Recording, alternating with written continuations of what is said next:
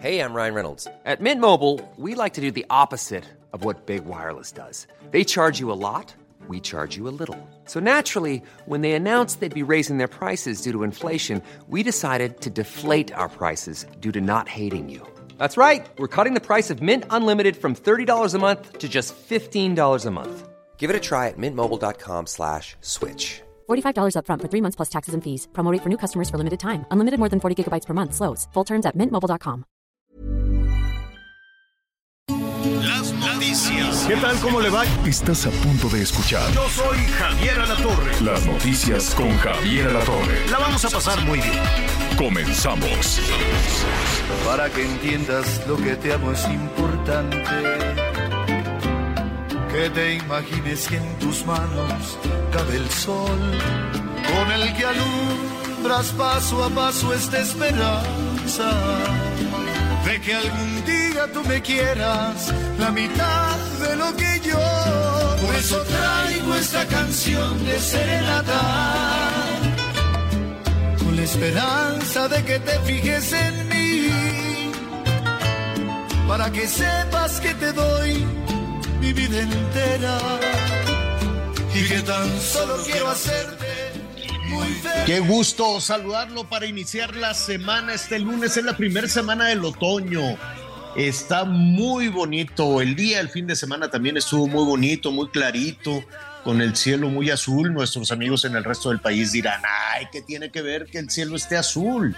Pues nada, como en la Ciudad de México el cielo es muy feo, siempre plomizo, gris, pues sí sorprende de vez en cuando ver nubes bonitas y, y- y un y un cielo clarito, azulito. Oiga, qué gusto saludarlo. Estamos escuchando Serenata, es Jorge Muñiz, que está trabajando muchísimo. Saludos a Jorge Muñiz, lo vamos a invitar para que nos hable. Sabe que se va a presentar, eh, pues ya, ¿qué será? Dentro de una semana, si no me equivoco, el 8 de octubre, se van a presentar en el Metropolitan Jorge y Estelita Núñez. Ah, qué gusto también saludar a Estelita Núñez, la vamos a, la vamos a entrevistar hace poco. ¿Se acuerda cuando andábamos con esos temas de, de que algunos artistas, este, luego les da por, por deprimirse, decir, sí, aquí estoy contando mi dinero y, este, y, todos mis éxitos y a todos mis fans y todos mis, este, ¿cómo se llama? Mis conciertos pero estoy tristísimo y uno dice, a ver, pero ¿qué te pasa? Entonces, eh, pues así son los famosos, ¿no? Que de vez en cuando, eh, pues no, no, nada es suficiente, ¿no? Les va muy bien con su carrera, les va muy bien con sus conciertos, son una llave, un chorro así de dinero que, que está entrando a sus cuentas y dicen, no, pero pues es que no puedo, tengo una depresión enorme. Bueno, pues quién sabe y por eso pusimos aquella, ¿se acuerda de, ahora qué so A ver, señor productor.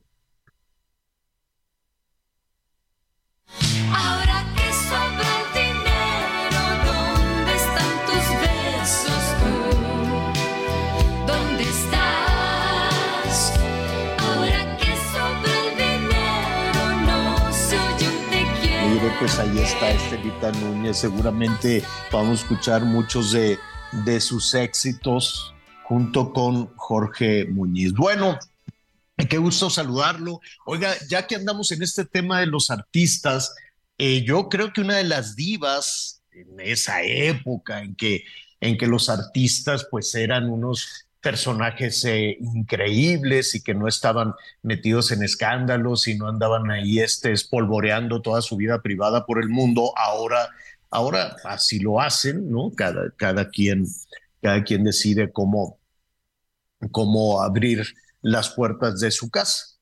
Pero, eh, ¿se acuerda de Sofía Loren? Ah, estas estrellas enormes que había antes. Ahora, pues no, no, ahora son, son un poquito más terrenales, ¿no? Y, más, eh, más pública la, la vida de, de, las estrellas. Ya no son tan estrellas, ya, ya no son las grandes divas de, del cine y estos personajes enormes, ¿no? Bueno, eh, pues eh, Sofía Loren se dio un resbalón en la regadera, se metió a bañar y se resbaló. Entonces, eh, pues tiene 90, va a cumplir 90 años pero ya está muy bien. Se un resbalón, rápidamente le ayudaron, sí se fracturó, se fracturó una pierna del sentón que se dio, igual que Lin May se, se, se resbaló, eso ya, bueno, estaba bailando y el bailarín muy, no, no, no tuvo la habilidad para eso, pero eso ya se lo contaré un poquito más adelante. Este, pues se resbaló Sofía y entonces se la llevaron corriendo al hospital. Ella vive en, Suiza y este, y no, pues que se rompió la pierna y pues que hay que operar. Y nada, pues entró al quirófano, ya salió del quirófano, ya llegaron sus, sus hijos, tiene dos hijos, viajaron rápidamente a, a Ginebra para reunirse ahí con, con la mamá, que está muy bien. Y dice, no, no, no, a ver, pues sí, me rompí la pierna, pero nada más. Entonces yo sigo con mis planes, cosa que yo aplaudo, siempre he dicho que hay que planear, cualquier actividad, lo que usted quiera decir, bueno, pues hoy es lunes, pero para esta semana quiero hacer el otro, sobre todo refiriéndonos a las personas mayores. Siempre es importante tener esta actividad mental de, de planear, pues voy a preparar esto, voy a hacer el otro, voy, no, lo que usted quiera. Ah, no, no son grandes planes así de me voy a ir a recorrer la muralla china. Bueno, pues si quiere, pues sí, pero también puede hacer planes posibles, breves, este, alcanzables en, cada día. Bueno, pues nada, dijo, ¿saben qué? Tengo unos compromisos en Bari y apenas, apenas hace unos días estuvo en el desfile de, de Armani y nada, pues ella sigue con todos sus compromisos, con los eventos, con el cine y tiene 90 años. Eso es lo, lo importante, ¿no? Tener una actitud de, decir, pues adelante, cuántas personas de pronto con, con, con alguna situación menor, incluso menor, una fractura ya es algo serio. Una caída, pues hay que tener mucho cuidado con, con eso. Pero cuántas personas de pronto, eh, lo que decíamos hace un momento, que que no ven lo positivo de las cosas, solo están viendo las partes negativas y podemos hacer un recuento de famosos y de artistas que pues caen en una suerte de depresión extraña y luego caen en cama y ah, cuidado con eso, porque si caes en cama porque te operaron el fémur, bueno, pues sí, te levantas, ¿no? Al ratito, hay que descansar también, pero si caes en cama que porque este, la vida no vale nada, bueno, ahí sí en muchas ocasiones es un poquito difícil levantarse. Si alguien está en esas condiciones y nos está escuchando, llámenos y díganos por qué y nos vamos apoyando y nos vamos ayudando entre todos. Yo sé que en ocasiones para las personas que, que sufren de alguna cuestión de ánimo, de alguna cuestión mental, sobre todo después de la pandemia, quedó eso muy, muy este, extendido. hay que entenderlos, ¿no? Porque también es cierto de, no, ya levántate, ¿cómo crees que vas a estar deprimido? ¿Qué es eso? O que te digan, ya ponte a trabajar y que se te quite. No, hay que entender también las razones de por qué nada es suficiente para muchas, eh, para muchas personas. Yo lo entiendo, es un tema que aquí hemos que aquí hemos tratado y si podemos ayudar, si nos podemos ayudar entre todos. A las personas que están convalecientes y que nos están escuchando, un abrazo, un saludo y póngase a, planear, aunque sea allí en su cama, digan, no, pues nada más que me recupere de este resbalón y de esto, me voy a poner a hacer aquello, me voy a poner, es más, póngase a organizar ya la posada, la preposada, lo que sea, porque el año ya se va en un suspiro.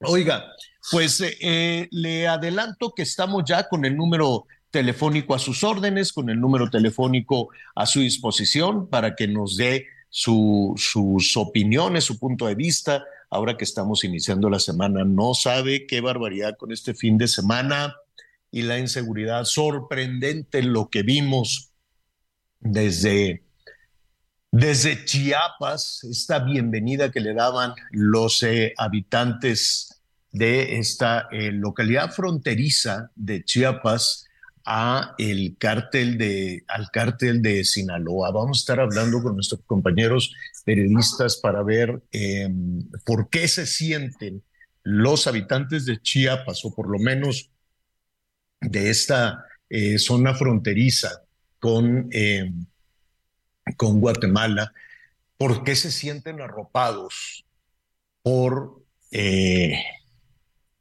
pues, pues es el crimen organizado? ¿Por qué se sienten arropados allá en frontera con Malapa por el cártel de Sinaloa? Eh, yo sé que desde la Ciudad de México se va a minimizar, pero eh, aunque digan, no, pues es que es un asunto electoral, a mí me sorprendió muchísimo escuchar hoy, eh, hoy por la mañana que este tema se enmarque en el proceso electoral. No, no son candidatos que yo sepa, no son un partido político que yo sepa, es eh, el cártel de Sinaloa. Y el decir que este es un acto de propaganda electoral eh, me llamó muchísimo la atención. Que se le pusiera al crimen organizado en el canasto de los candidatos, en el canasto de los aspirantes. Que se diga que es una campaña de propaganda con fines electorales. No sé qué cargos esté buscando los integrantes de, del, eh, del cártel de Sinaloa. Y aquí lo interesante, independientemente de cómo se perciba desde la Ciudad de México, pues aquí lo importante es saber qué está sucediendo en la frontera, de quién se sienten amenazados y por qué se sienten protegidos. Y la verdad es que sea una localidad pequeña, sea una localidad grande, es la frontera sur de nuestro país. Es la entrada hoy, en este momento, de miles y miles de migrantes de diferentes nacionalidades y para que eso suceda, pues alguien tiene el control del tráfico de personas. Alguien tiene no nada más el control del tráfico de personas, sino que alguien debe de tener el control de la puerta de entrada de nuestro país. ¿Es un asunto serio? Sí, sí, es un asunto serio. Es un asunto que afecta a muchas comunidades y sí llama poderosamente la atención la respuesta que se da desde la Ciudad de México, ¿no? En lugar de ponerlo como un asunto de seguridad nacional, en lugar de, preguntar, a ver, ¿qué pasó con la policía municipal? ¿Qué pasó con la policía estatal? ¿Qué pasó con la Guardia Nacional? ¿Qué pasa con el ejército? ¿Qué pasa con todas aquellas instancias encargadas de garantizar la seguridad de las personas? Pero no, se, se, se envió hacia el tema de... Eh, de la, de la cuestión electoral, ¿no? que es una suerte de acto de campaña. Eh, vamos a estar en Guadalajara, vamos a estar en Jalisco, también con nuestros compañeros reporteros del Heraldo Radio allá en Guadalajara, porque eh, levantaron o secuestraron a, la presidenta municipal de Cotija, Michoacán. Él, la presidenta municipal en funciones, fue al doctor eh, Cotija no está muy lejos, está hacia colindante, en la parte de colindancia eh, al sur de Jalisco. Entonces fue al doctor en Guadalajara y después de ir al doctor iba acompañada de unas amigas, la eh, presidenta municipal de Cotija, fueron a hacer unas compras y saliendo del centro comer comercial, este, pues nada, pidieron un Uber llegaron los malosos, la bajaron, se las llevaron a, las otras dos, las uh, tiraron por ahí y nada se sabe de la presidenta municipal de Cotija. Así están eh, las cosas. La alcaldesa municipal dicen que ya había recibido amenazas del crimen organizado, entonces, eh, y se habla del otro cártel, ¿no? Ahora en Chiapas, pues vimos la irrupción y la presencia del cártel de Sinaloa. Aquí se habla del cártel Jalisco Nueva Generación. Es lo que está eh, sucediendo. Estaremos al tanto de eh, lo que informen, lo que digan las autoridades allá en Jalisco. Parte de la información que vamos a tener para usted. Eh, me da muchísimo gusto que nos acompañe en esta transmisión Anita Lomeli. ¿Cómo estás, Anita? Gracias, Javier. Qué gusto saludarlos. Eh, pues muy buen día. Buenos días en algunas partes del país, ya entrando en la tarde. Muy buenas tardes en otras partes de nuestra hermosa República Mexicana. Como primera instancia, ¿qué le parece si recordamos nuestro número de contacto? Es el 55 14 90 40 12. 55 14 40 90 12. Así que estamos muy pendientes de todas sus llamadas, por supuesto sus comentarios y si nos manda un recadito de voz, no sabe, esos nos hacen el día. Ahí les va el teléfono 55 14 90 40 12. Y fíjense que en relación a lo que pues estaba comentando Javier, tengo dos cosas importantes que decirles. Miren, por un día, por, por un lado, hoy se, se conmemora, que no es conmemoración ni es celebración, pero sí es un día para reflexionar, el Día de Acción Global por un aborto legal y seguro. Quiero mencionarle que en nuestro país, eh, mire usted esta, esta cifra que verdaderamente lo deja uno eh, pues con los pelos de punta. Cada 24 horas, más de mil niñas, niñas a partir de los nueve años, niñas y adolescentes se embarazan en México. Claro, no se embarazan solitas, pero en el 99% de los casos, los responsables, los jóvenes, los niños, los caballeros, pues desaparecen y en algunos casos incluso apoyados por sus familias. Este es un problema muy, muy serio porque afecta el destino de miles de jovencitas, de niñas y por supuesto de niñas y niños de estos bebés que sin deberla ni temerla, pues vienen en camino. ¿Por qué lo relaciono con el aborto? Porque tiene que ver información, porque muchas de estas niñas son embarazadas producto de una violación, a veces de gente que vive con ellas, a veces de familiares. Entonces, es un problema que tiene que ver con la salud de nuestras niñas, de nuestras mujeres, de nuestros niños. También es un problema que tiene que ver con información. Es muy importante por lo pronto en México, en Ciudad de México, Oaxaca, Baja California, Baja California Sur, Coahuila, Veracruz, Colima, Hidalgo, Guerrero, Sinaloa, Quintana Roo y Aguascalientes son los estados en donde pues se ha legalizado el aborto. Es importante estar informados porque hay, por supuesto, todo un protocolo, todo todo un orden para poder hablar de un aborto legal y lo que sí es un hecho es que cuando es producto de una violación, el aborto es legal a nivel nacional. Ahora falta mucho trabajo porque este tema de eh, pues comprobar que los abortos son legal, son producto de violaciones o no, pues estas cosas son bastante complicadas, pero lo dejo en la mesa, es un problema que no podemos dejar pasar de largo ni por todas las campañas políticas que haya en curso. Así que pues bueno, dicho dicho esto, también es importante comentar el tema que ya, ya nos adelantaba Javier sobre la violencia.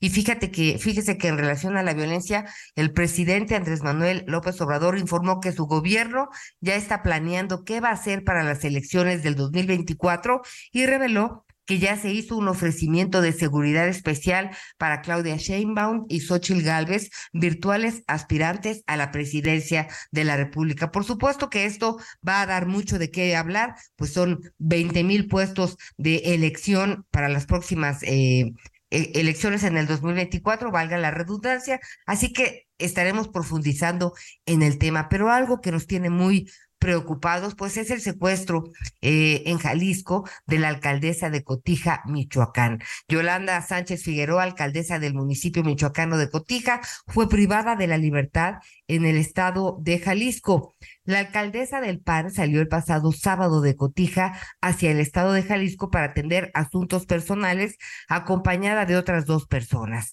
Sus acompañantes fueron interceptados por un comando que privó de la libertad únicamente pues a ella, a esta mujer, a Yolanda Sánchez. Por eso me da mucho gusto saludar a Mayeli Mariscal, nuestra corresponsal del Heraldo Radio en Jalisco, pues para platicar de esta situación, cuáles son los avances a este lunes, qué sabemos. Mayeli, gusto en saludarte, buen día. Hola, ¿qué tal Ana María y a todo el auditorio? Muy buen día. Pues la Fiscalía de Jalisco eh, pues ya ha estado en coordinación también con fuerzas federales y están realizando un operativo para dar con el paradero de la alcaldesa Yolanda Sánchez. Ella, eh, como comentabas, Anita es eh, del municipio de Cotija, en Michoacán, y se dirigió acá al estado de Jalisco a atender temas personales. El sábado es cuando se da esta privación de la libertad alrededor de las 6.50 de la tarde y ella estaba en compañía de otras dos mujeres, solamente eh, se la llevan a ella, a la alcaldesa, y bueno, ya también eh, informaba hace apenas eh, algunos minutos la Fiscalía del Estado a través de también el coordinador de seguridad, Ricardo Sánchez Berúben, que se recabaron ya también pues estas declaraciones de las dos personas que estaban con la alcaldesa, pero también de otros testigos, quienes observaron precisamente en el cruce de la calle eh, Patria con Gabriela de Anuncio, eh, Gabriel de Anuncio, esta, este cruce de calles en donde pues fue interceptada por sujetos armados y la privaron de la libertad. Hasta estos momentos se informa que bueno, ya se están eh, ampliando los operativos. El día de ayer se informaba que ya también los municipios de Tlajomulco, Guadalajara, están pues siendo revisados por elementos, repito, también no solamente del Estado, sino en coordinación con fuerzas federales. Y pues hasta estos momentos eso es lo que se informa en este video que hace unos momentos se postea en las redes oficiales de la Fiscalía del Estado. Es lo que están confirmando estos eh, funcionarios públicos y que bueno, la búsqueda continúa, Anita. Oye, querida, ¿Cuál es el móvil? ¿Cuál es la razón? ¿En qué estaba trabajando la, la, la, la alcaldesa? Platícanos. Pues hasta estos momentos lo que se sabe es que no tenía eh, alguna amenaza, al menos no que la hubiera eh, expuesto la propia alcaldesa. Eh, decían desde Michoacán que pues ella no había manifestado que estuviera en temor de algún acto de inseguridad y pues también es parte de lo que se investiga de manera coordinada con las autoridades de Michoacán. Ella pues se trasladó y estaba eh, o fue interceptada luego de estar en una plaza comercial, en un centro comercial de lujo ubicado precisamente en el municipio de Zapopan.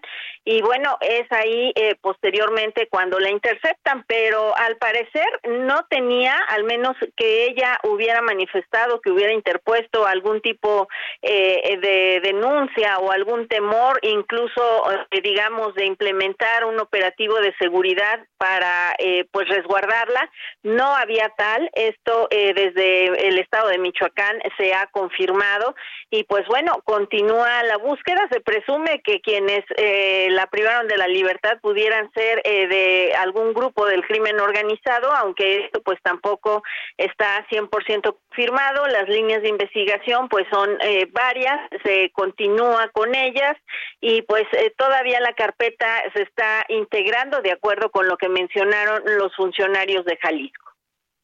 Sí, fíjate que en algunas, en algunas crónicas, este, finalmente, pues se, se menciona y se sugiere que detrás del secuestro este, pudiera, pudiera estar el cártel Jalisco Nueva Generación, porque pues, eh, pues es, es donde ellos, ellos, ellos operan pero realmente no hay, no hay una, una versión oficial. Eh, pues se ha estado investigando, como dices, pues los asuntos de los que estaba trabajando la alcaldesa y pues no hay nada que pudiera decir, no, bueno, es que traía eh, por ahí un problema fuerte en relación a alguna negociación, este, pues no hay nada, por eso sobre todo es que llama la atención y el presidente decía que por lo pronto, pues, eh, esta investigación está a cargo de la Fiscalía de, del Estado de Jalisco, como ya bien nos informabas, ¿correcto? Así es, correcto. Y pues bueno, ante la presunción de grupos del crimen organizado en estos hechos, también se estaría pidiendo la atracción en un momento dado por parte de las autoridades de Jalisco para que sea la Fiscalía General de la República quien eh, pues atraiga la investigación. Por lo pronto, los operativos están siendo coordinados con fuerzas federales y pues eso es lo que se sabe hasta estos momentos, Anita pues tendremos que esperar porque pues no, no, no hay mucho que hacer, ¿no? Me imagino, pues como sabemos, eh, los momentos tan difíciles, un abrazo a la familia, ¿no? De, a la familia, pues, de la alcaldesa. Eh, y Nayeli, pues estaremos a Mayeli, estaremos muy pendientes de lo que nos, nos reportes. Ojalá que haya información en el curso del programa porque las horas pasan y son pues momentos decisivos. Claro que sí, seguimos atentos y por supuesto cualquier eh, información extraordinaria que surja estaremos compartiendo con ustedes. Muchas gracias a Mayeli Mariscal, corresponsal del Heraldo Radio en Jalisco. Estaremos pendientes y buen día. Muy bien, ya se me fue, se me fue Nayeli, muchas gracias. Bueno, pues ya estamos recibiendo eh, algunas, algunas llamadas por parte de, de ustedes que amablemente nos escuchan. Claro que sí les vamos a dar salida. Nuestro teléfono es 55 14 90 40 12. Les prometemos que de regreso platicamos con ustedes a través de sus mensajes. Hacemos una pausa. Estamos en las noticias con Javier Alatorre. Ya volvemos.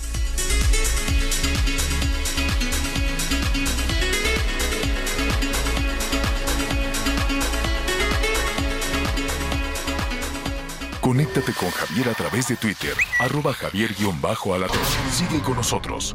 Volvemos con más noticias. Antes que los demás. Todavía hay más información. Continuamos. Gracias por continuar con nosotros. Pues déjeme platicarle que del 29 de septiembre al 7 de octubre se llevará a cabo la edición 15 de Vallarta Nayarit Gastronómica, teniendo como sede principal el Hotel Cristal Grand en Nuevo Naya- Nayarit, donde se realizará el congreso los días 1 y 2 de octubre con show cookings de los chefs más relevantes del momento, zona expo de patrocinadores, catas premium y talleres gourmet. Además, este año se podrá disfrutar de una semana llena de eventos privados y exclusivos como nunca antes, con la presencia de estrellas Michelin, celebridades y genios de la gastronomía, colaborando en los restaurantes más reconocidos de la bahía.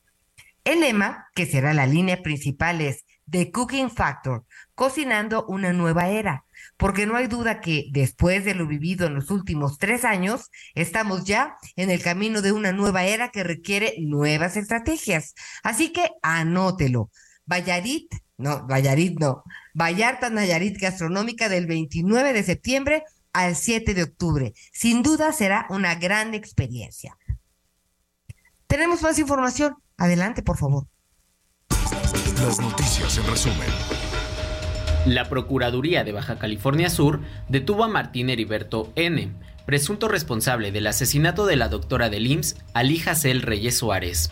Fue el pasado 20 de septiembre cuando se halló el cuerpo de la doctora Reyes Suárez en San José del Cabo, cuando tenía tres días de desaparecida. La Fiscalía de Sonora emitió una alerta por la desaparición de dos jóvenes originarios de Egipto, Naum Labib e Isaac Nessim Elquez. Los adolescentes de 15 y 17 años fueron vistos por última vez el 22 de septiembre en la ciudad de Hermosillo. En Hidalgo, detuvieron a Ivonne Patricia Herrera, dueña del periódico Vanguardia de Veracruz. Ella es acusada por el delito de secuestro agravado en hechos ocurridos el pasado 3 de abril en Poza Rica. Hoy el dólar se compra en 16 pesos con 84 centavos y se vende en 17 pesos con 85 centavos. Tesla llegó a Nuevo León. Su llegada nos permite soñar con un mejor futuro, uno brillante, donde nuestra economía siga en ascenso con el medio ambiente, sumando empresas de manera inteligente para ser la capital de la industria verde. Un futuro donde existan empleos bien pagados y educación de primer nivel. Hoy somos la puerta de entrada al futuro para todo el país, porque Tesla no solo llegó a Nuevo León, llegó a México. Bienvenido el futuro, bienvenido Tesla. Soñemos con un nuevo Nuevo León. El gobierno del nuevo Nuevo León. Gracias, pues ya, ya estamos de regreso aquí en las noticias con Javier Alatorre. Y bueno, muchísimas gracias. Ya hay personas que nos marcan. Gracias a la señora Vargas, que nos escucha con frecuencia del Estado de México. Saludos, Anita, Miguel, Javier. Es un gusto iniciar con las noticias. Lástima que todas pues son malas o negativas. Ay, pues usted discúlpenos, créame que también le buscamos por el otro lado, pero pues estas son las que tenemos que desahogar de principio. Este, pero aguántenos que en el programa que tenemos muchas cosas. Y también me pregunta por Miguelito. Les comento que Miguelito merecidamente está tomando unos días de descanso, estará con nosotros en un par de días, pero por eso pues estamos aquí muy contentos y muy entusiasmados pues para platicar con ustedes de todo lo que vaya sucediendo. Fíjense que en cuestiones de política pues estaba yo leyendo que la exalcaldesa de Iztapalapa, Clara Brugada, justo hoy se va a registrar ya eh, pues con Morena, pues como aspirante para coordinadora eh, local de la Ciudad de México de la defensa de los comités de la Cuarta Transformación. Y supongo que será un proceso en donde finalmente esta semana pues quedarán eh, inscritos todos los aspirantes que deseen contender pues por este cargo, por lo pronto de coordinación, que ya sabe que luego nos cuesta trabajo aprendernos este nombre grandote, pero entre usted y yo, y en corto, pues quien gane esta coordinación será el candidato del partido de Morena para contender en las elecciones de 2024 por la jefatura de gobierno de la Ciudad de México. Estaremos platicando de este y de otros temas. Y fíjese que desde el 21 de septiembre se celebra el Día Internacional de la Paz. Bueno, este es el 21 de septiembre, Día Internacional de la Paz. Y con motivo de ese día, el colectivo Iglesias por la Paz en México se unen eh, desde hace 10 años al clamor eh, con las víctimas de la violencia en México y en el mundo. Y todos los días, del 21 al 30, se llevan a cabo jornadas de oración y pues por esta razón me da muchísimo gusto saludar pues a uno de los, organización, de los organizadores, Ignacio Cuevas, miembro del colectivo Iglesias por la Paz. Ignacio, gracias por platicar con nosotros. Hombre, muchas gracias a ti, Ana María, por permitirnos comunicarnos con tu auditorio. A tus órdenes. Estamos a la mitad de estos 10 días. Platícanos cómo se transcurren las jornadas, eh, pues por la paz, ¿no? Algunos son, son jornadas de oración. Platícanos cómo se unen las iglesias del mundo. Sí, cómo no, mira, pues mira, todo esto surgió a raíz de, de que la ONU estableció el 21 de septiembre como el Día Internacional de la Paz eh, para llamar un alto al fuego, para que los países, la sociedad reflexionemos sobre, sobre la paz y sus, sus daños que ocasiona. Y, y, en paralelo empezó a haber un interés de parte de grupos religiosos, particularmente el Consejo Mundial de Iglesias, que está allá en Ginebra, en Suiza, pues por organizar algo de- desde el lado religioso, jornadas de oración. Entonces aquí nosotros, el colectivo Iglesias por la Paz en México, pues desde hace 10 años, como lo mencionaste, pues organizamos estos 10 días por la paz, que empezaron el 21, efectivamente, hoy es el quinto día y van a culminar el, el 30. Y lo que hacemos es, pues, que cada día en la noche, por ahí de las 7 de la noche, hacemos una oración, le toca cada vez a una religión diferente. Esta la transmitimos por el Facebook que tenemos de Iglesias por la Paz. Si alguien nos quiere acompañar, el Facebook Iglesias por la Paz, ahí se transmiten las oraciones. A las 7 es una oración, una reflexión, un canto, lo que cada grupo religioso quiera hacer y después pues ya digo afortunadamente se quedan ahí verdad ya grabadas si alguien no puede verlas en vivo. Y, y por ejemplo ha participado ya la comunidad hindú la comunidad budista la comunidad Bahá'í también algunas iglesias la iglesia luterana van a participar ot- otras iglesias la comunidad judía comunidad musulmana. Entonces la verdad es muy interesante ver cómo cada religión pues tiene una perspectiva de la paz que si juntamos todas pues nos ayudan mucho no Es que finalmente, eh, pues por supuesto que hay distintas religiones, hay distintos credos, pero finalmente eh, cuando lees distintas, distintas eh, religiones, ¿no? El objetivo de, de todas ellas, pues finalmente es pues exaltar lo mejor que tiene el ser humano, ¿no? El respetarnos unos a otros y por supuesto pues el tema de la violencia lamentablemente nos une en el dolor y es algo en lo que eh, pues todas las religiones del mundo rechazan. Exactamente, sí.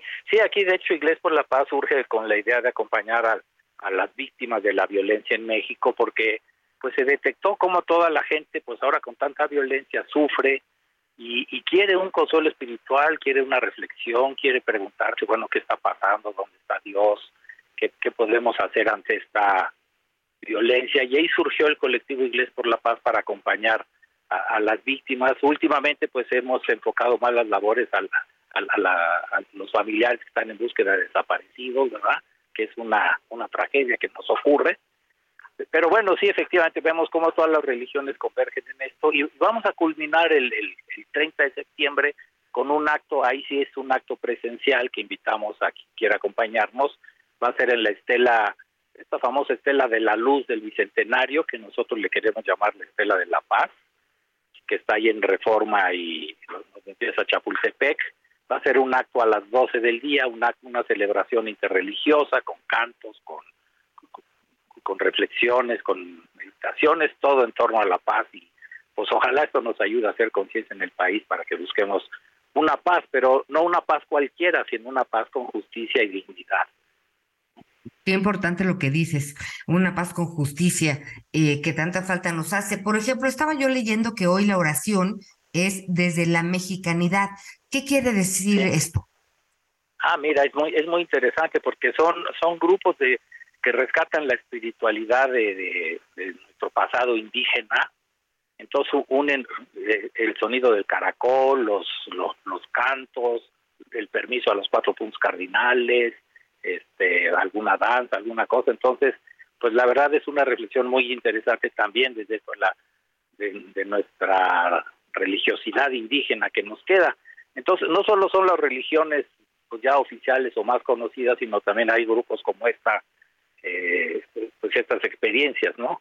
Y incluso también, por ejemplo, el, el primer día participaron unas sacerdotisas de la, de la religión Wicca, ¿no? Estas que han rescatado esta religiosidad que había en Europa, donde las mujeres tenían una participación, donde había una mayor vinculación de lo religioso con la naturaleza. Entonces, la verdad es que es un mosaico muy interesante de, variedad de experiencias religiosas que tenemos en México, que ya somos un país diverso, y pues sí vemos como todas pues van hacia lo mismo, hacia que el ser humano pues sea más pleno, más feliz, más integrado y que vivamos en paz con pues con justicia y dignidad. Muy importante esto que ustedes realizan, ¿no? Que ya es un trabajo desde hace 10 años, como platicábamos hace un momentito, y en momentos en donde también, eh, pues, el dogma de fe, no solo en el catolicismo, sino en distintas religiones, pues tiene, este, tiene un momento de crisis, ¿no? Por la falta, eh, pues, de credibilidad, ¿no? De pronto la actuación de algunos o de otros este, miembros de la iglesia, ¿no? Sea cual sea este, que no, no respetan los principios que predican, pues causa eh, un desastre en este sentido, este, y viene una crisis de credibilidad, con la cual, pues, distintas iglesias luchan constantemente, ¿de acuerdo? Sí, sí, exactamente. Digo, no no hay que negar que hay una crisis de la institucionalidad de las iglesias y autoridades religiosas, pues que pues que no se han sabido poner tal vez a la altura, que han cometido errores en lo que predican, en fin, tenemos muchos casos. Eh, y hay mucha gente que ya está abandonando la religiosidad institucional, pero eso no quiere decir que no no les interese la vida espiritual, ¿no? Y que puedan seguir al, al, algunos preceptos de la, las religiones. Entonces creo que es lo interesante que la, la sociedad puede rescatar esta parte espiritual, y, y, pues ojalá las iglesias y las jerarquías pues entiendan este movimiento y se y se unan, ¿verdad? De hecho es interesante también recalcar lo que pasó en el Ibero de Puebla por el fin de semana que estuvimos también participando un poco el colectivo Iglesia por la Paz, este diálogo nacional por la paz que inició pues de, después de los asesinatos de, de, de los compañeros jesuitas allá en Chihuahua y se unió todo el episcopado mexicano y también las órdenes religiosas y se abrieron, creo que hicieron bien, les habíamos pedido que se abrieran a la diversidad religiosa, a grupos sociales, en fin, como que todo mundo, activistas, defensores de derechos humanos, hay que estar todos desde nuestros ángulos compartiendo este importantísimo esfuerzo de, de lograr una paz para nuestro país. Exacto, todo suma, todo suma y no hay esfuerzo Exacto. pequeño. Así que entonces Así. hoy la invitación, invítanos para despedirnos, estimado Ignacio. Sí, sí, cómo no, pues los invitamos entonces todos los días de esta semana a las 7 de la noche se pueden meter al Facebook y buscar Iglesias por la Paz y va a estar transmitiendo en vivo. Es algo corto, como de una media hora, así no es algo muy extenso.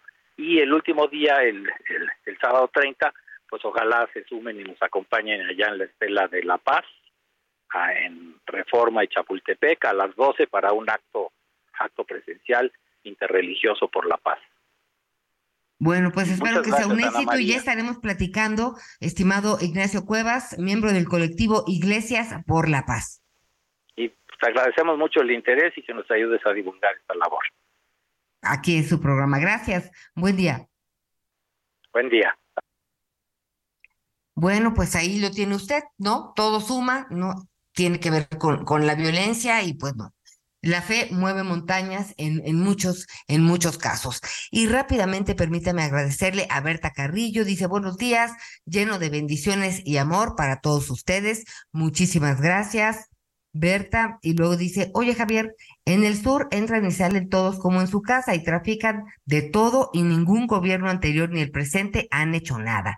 Saludos desde Jalisco, atentamente Pepe. En un momentito, pues vamos a platicar de esto también con Javier.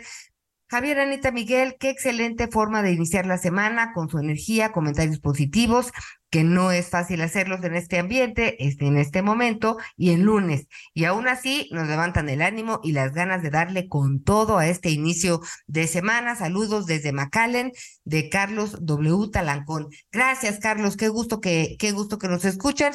Nosotros también estamos felices aquí compartiendo con ustedes. Y en este momento quisiera irme con mi compañero Reinaldo Lara. Él es corresponsal de Azteca Noticias en Ciudad Juárez. Tenemos el problema de las personas en situación de migrantes, personas migrantes que están varados en la frontera y continúa la llegando, llegando, pues llegando cientos, cientos, cientos de, migrantes a esta frontera norte de nuestro país. Adelante, querido Reinaldo Lara, gusto en saludarte. ¿Cómo está la situación hoy? Anita, ¿cómo estás? Un saludo desde la frontera. Te voy a platicar, hace unos minutos estábamos en la puerta 36 a lo largo del muro de la frontera entre México y Estados Unidos, en esta zona de Juárez El Paso, hay unos marcadores que van indicando número a número las puertas, los puntos para que las autoridades se comuniquen inmediatamente en situación de riesgo. En el área 36, una de las puertas se está abriendo para recibir a los migrantes. Nada más ahí pasaron la noche más de 500 migrantes en territorio estadounidense. ¿Cómo lo hicieron? Ellos llegaron a Juárez en tren, se cruzaron el río, pasaron el alambre de púas que está pegadito al río que instaló la Guardia Nacional de Texas y se quedaron ya en territorio estadounidense. Entre el río y el muro, ahí durmieron con cobijas, casas de campaña. Fueron más de 500 autoridades de Estados Unidos, patrulla fronteriza, por esa puerta recibió mujeres y niños. Dejó a todos los hombres pasar la noche. Hace unos minutos que venimos de ese lugar, ya había más de 1.200. Siguen llegando llegan en el tren, ya todos los migrantes no se quedan en Ciudad Juárez, se van directamente a esa puerta, la puerta 36, y lo que también encontramos fue una familia de Colombia. Ellos llegaron en el avión, tomaron un taxi, los bajó en el río y se cruzaron para entregarse a las autoridades de los Estados Unidos. Dicen que no pueden vivir en su país por la inseguridad, las situaciones, la falta de oportunidades. Dicen viajaban con su hijo pequeño y llegaron aquí a la frontera. Eso es lo que se está viviendo en cuanto a la situación migratoria, pero ¿qué generó esto, Anita? Obviamente las afectaciones a la economía, un cruce internacional que se cerró a la carga desde el pasado lunes, ya cumple más de una semana, afectaciones de 500 millones de dólares, dice la Canacintra, por día, y los cruces internacionales, los otros que sí están abiertos, saturados. Las líneas de trailers kilométricas, hay choferes que se estacionaron el lunes a hacer fila y hoy lunes, el viernes, perdón, Anita, y hoy lunes todavía no han podido cruzar del otro lado de la frontera. No, bueno, verdaderamente es que si vemos las imágenes son impresionantes. La verdad es que la fila y también la desesperación de la gente, porque hay muchas cosas que se están echando a perder. De, aparte de eso, Anita, déjame te comento también ayer una, empresa canadiense que tiene tres plantas maquiladoras aquí en Ciudad Juárez que produce vehículos todoterreno, mandó un informativo a todos los medios diciendo que dos días para toda la producción en sus tres plantas no van los trabajadores. ¿Por qué? Porque tienen los patios llenos, los almacenes llenos y aparte tienen camiones de carga llenos de producto terminado que no ha podido cruzar del otro lado de la frontera. Ya lo había dicho Index, quien engloba el sector maquilador, que iban a venir las afectaciones en lo que es parar líneas de producción, lo que es reducir el personal, porque simplemente mientras no cruce la mercancía no pueden seguir produciendo. Oye, ¿y no había habido una negociación desde el punto de vista, hablando de los migrantes, con uno de los alcaldes que iba a haber una deportación ordenada de entrada? ¿No, no, no iba a haber, eh, por un lado, también tratar de ayudar de esta, en este sentido? Mira, la situación, Anita, es que los migrantes, no hay control para la llegada de los migrantes. Los migrantes llegan en el tren y así como se bajan, salen a las calles. No hay autoridad que los detenga, ni policías municipales, ni el Instituto Nacional de Migración, ni en este caso la Policía Estatal de Chihuahua. Los dejan circular. En ocasiones se les acerca el Instituto Nacional de Migración cuando ya van caminando junto al río y les dicen si quieren irse a un albergue o cruzarse a Estados Unidos. Es decisión del migrante y en ese momento los migrantes cruzan el río y se van a los Estados Unidos.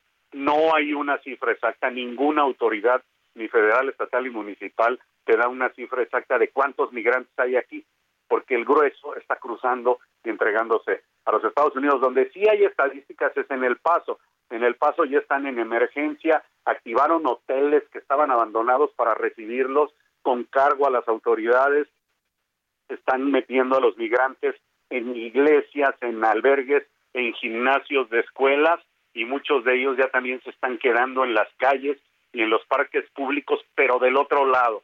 ¿Qué pasa con el gobierno de Texas? Ya está mandando camiones a El Paso para empezar a repartir migrantes a otros estados, como lo hizo que los enviaban a Florida, Nueva York, a distintos lugares.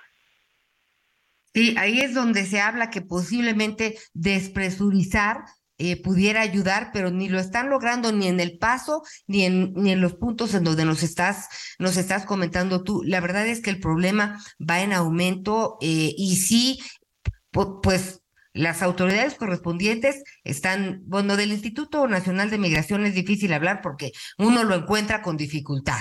Ese es un tema este, que ha estado eh, pues ausente en el curso de estos, de, sobre todo en los momentos de crisis, ¿no? La Comar, ya hablábamos con ellos el viernes, pues también están desbordados, porque además, digo, se necesitan recursos en muchos sentidos. De, entrada, la ayuda humanitaria que requieren estas personas, Miguel, y la negociación política que se requiere, pues, para que abran este, este, este cruce que está cerrado, pues, a, a, a, a los, a los camioneros, a los trailers, este, es, está demasiado, yo no sé si politizado también el asunto, ¿por qué no lo arreglan? Digo, si estamos viendo lo que está pasando, pero no se vislumbra ninguna solución, ninguna solución a la puerta en, lo, en breve y no hay mucho tiempo. Son familias enteras que están purulando sin alimento, sin nada que meterse a la boca.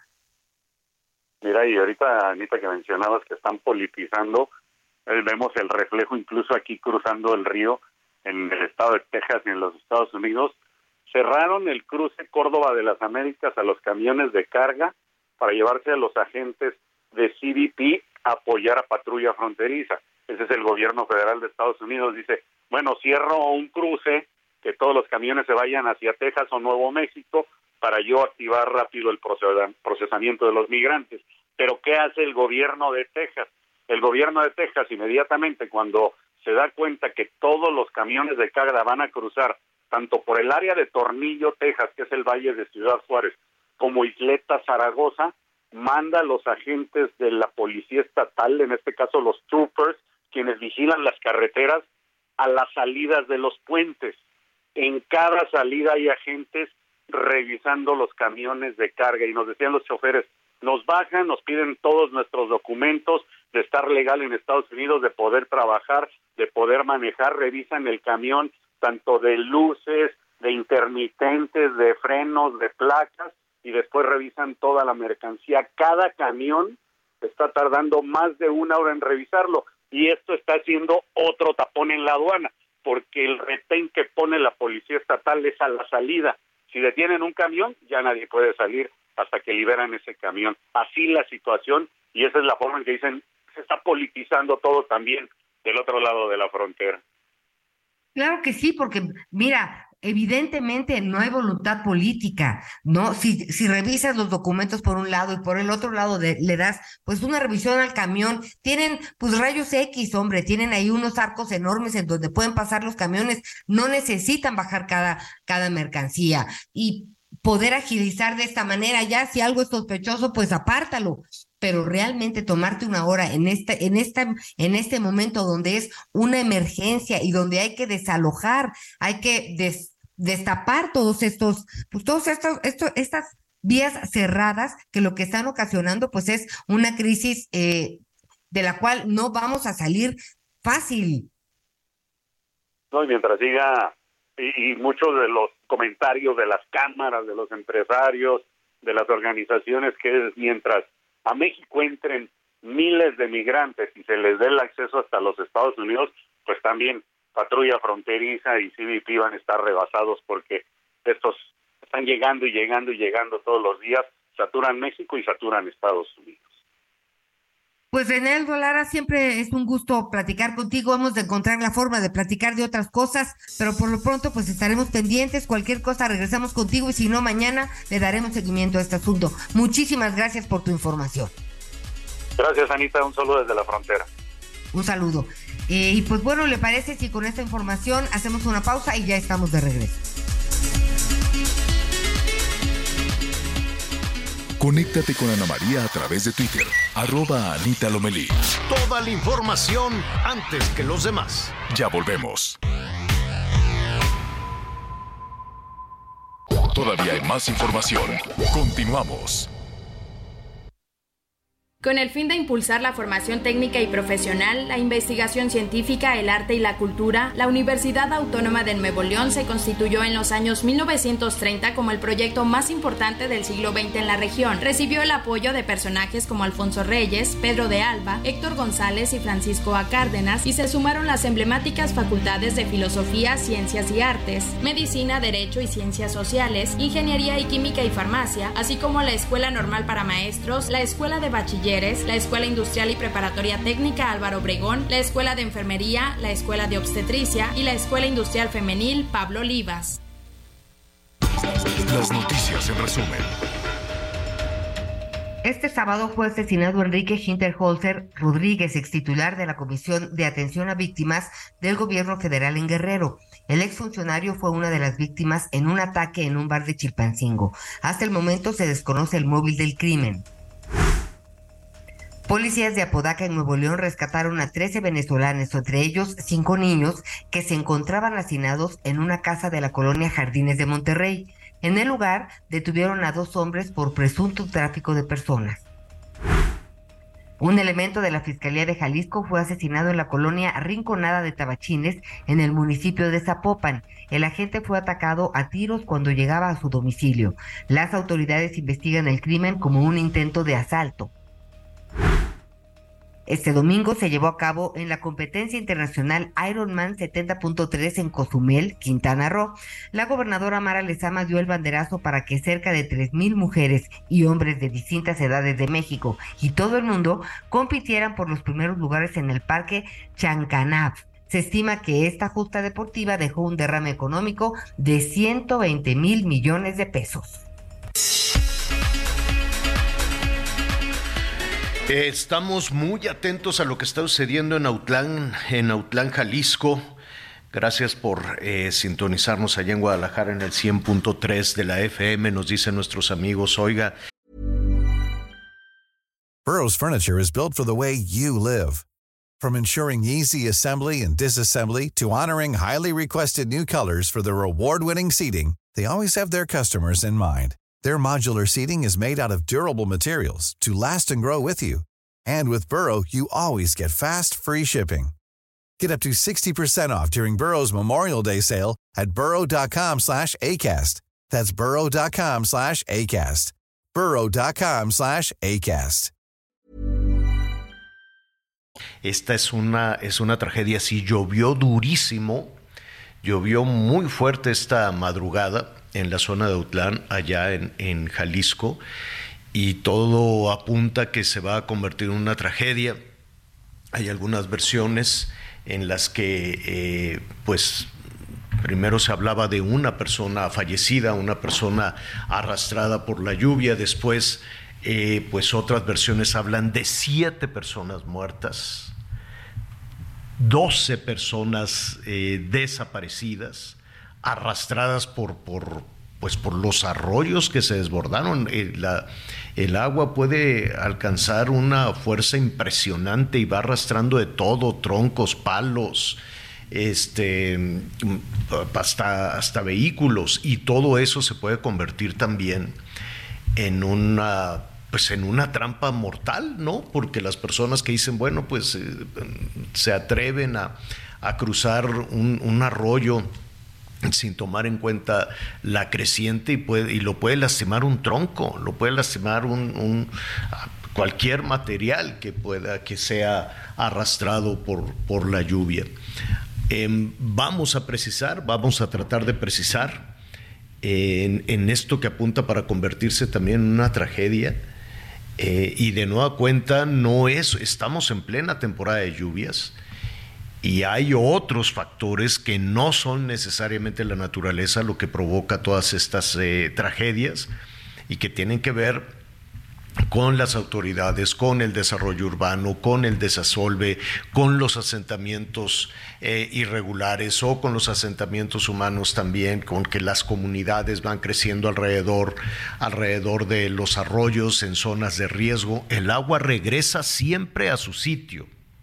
El agua, la lluvia, va a regresar siempre buscando el cauce, no va a cambiarlo a menos de que en el cauce de los ríos y de los arroyos, de pronto hay cemento, de pronto hay construcción, de pronto hay viviendas, de pronto hay asentamientos irregulares de gente que dice, tú vas y te ubicas en ese, en ese punto. La naturaleza sabe sus caminos, sabe sus rutas. El agua siempre sabe las rutas. Los humanos, las autoridades, el desarrollo urbano es lo que eh, puede provocar esta, esta situación. Javier. Sí, Anita.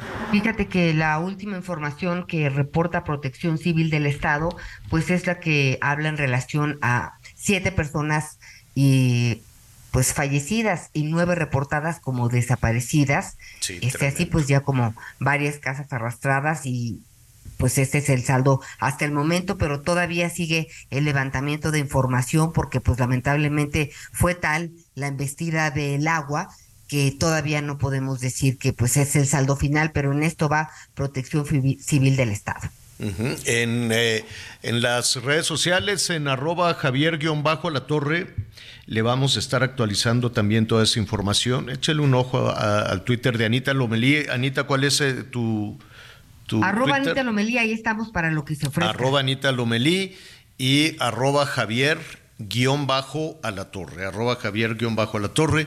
Este, le vamos a presentar algunas imágenes de este arroyo. Es el arroyo El Cangrejo, entre muchos otros, y hay comunidades muy pequeñas que pertenecen a Utlán, comunidades chiquititas como Jalocote, por ejemplo, donde pues está todo destruido porque el agua, mire, va rebotando, yo lo he visto en diferentes ocasiones, son, en ocasiones son rocas, piedras pesadas para, para moverlas y pueden provocar entonces esta situación, pueden provocar esta tragedia.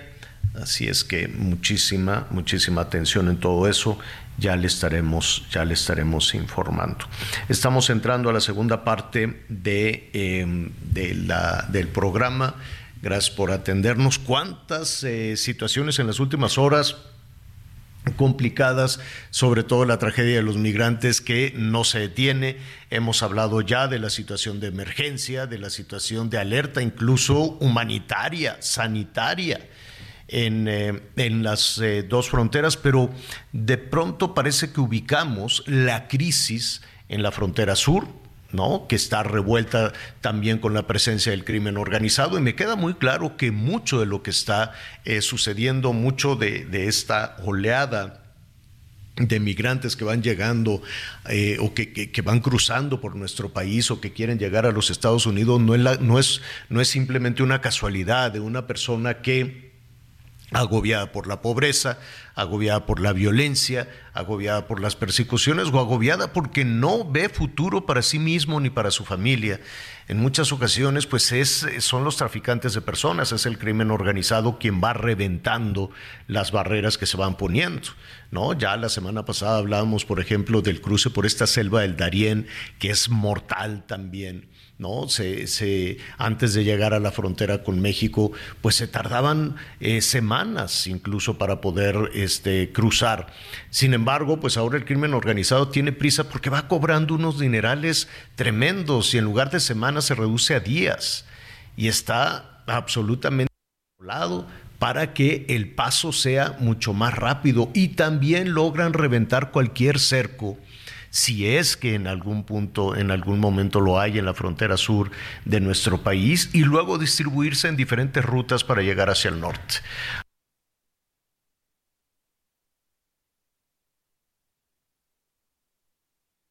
autopistas, en fin. Y en el camino van sorteando todos los peligros que usted quiera, extorsiones, extorsiones de la policía, extorsiones de la migra, extorsiones de todos aquellos encargados de garantizar la seguridad de las personas. Es una pesadilla. Hay migrantes que también están en la Ciudad de México.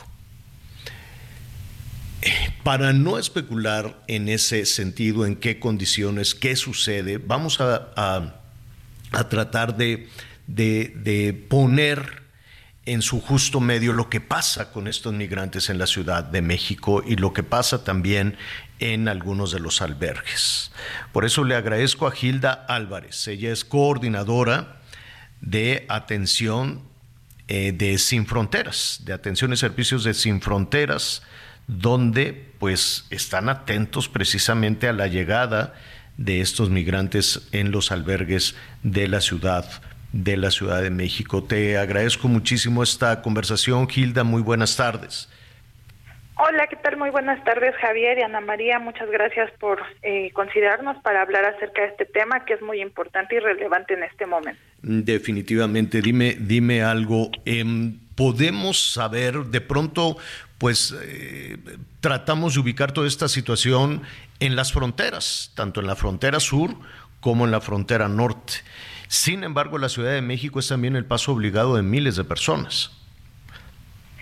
Sí, claro, desde hace muchos años eh, la Ciudad de México ha sido un lugar también de destino para las personas en contextos de movilidad humana que se encuentran pues a veces atravesando y de repente consideran que México y en este caso la Ciudad de México es un lugar para quedarse, retomar sus planes de vida, continuar e integrarse eh, con su vida en general aquí en México, en la ciudad.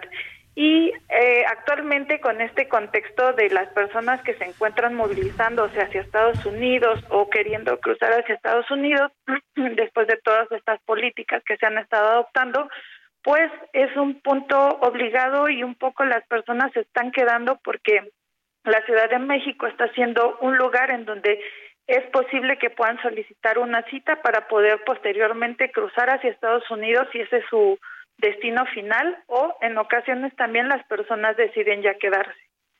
Eh, en su mayoría Las- de las personas, ajá, Sí, las personas que deciden, que deciden quedarse, vamos a ponerlo en estas dos Claro. rutas, ¿no? Hay personas que dicen, no, yo quiero llegar hacia los Estados Unidos porque de alguna manera tienen también algún vínculo con, eh, que, puede ser un familiar, que puede ser un amigo, que no, alguien que de alguna manera les está auxiliando y cuando decimos auxiliando, pues podría estarles enviando el poco, mucho dinero que les, eh, que les funcione para, para quedarse. Y también están los que deciden ya quedarse en la Ciudad de México. ¿Qué pasa en esos dos casos eh, mientras tanto? ¿no? Las personas que, que dicen en, eh, yo quiero seguir hacia los Estados Unidos, pero eh, pueden reanudar su viaje en cualquier momento o qué estarían esperando en la Ciudad de México?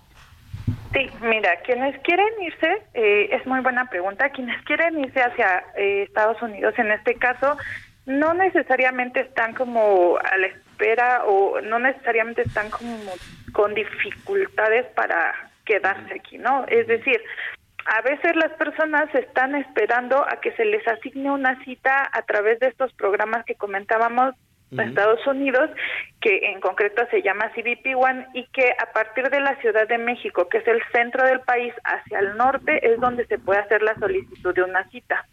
Esta es tan variante que puede ser que se te entregue un, esta cita al día siguiente para que tú te presentes en la frontera o bien puede durar hasta tres, cuatro meses en que se te asigne esa cita.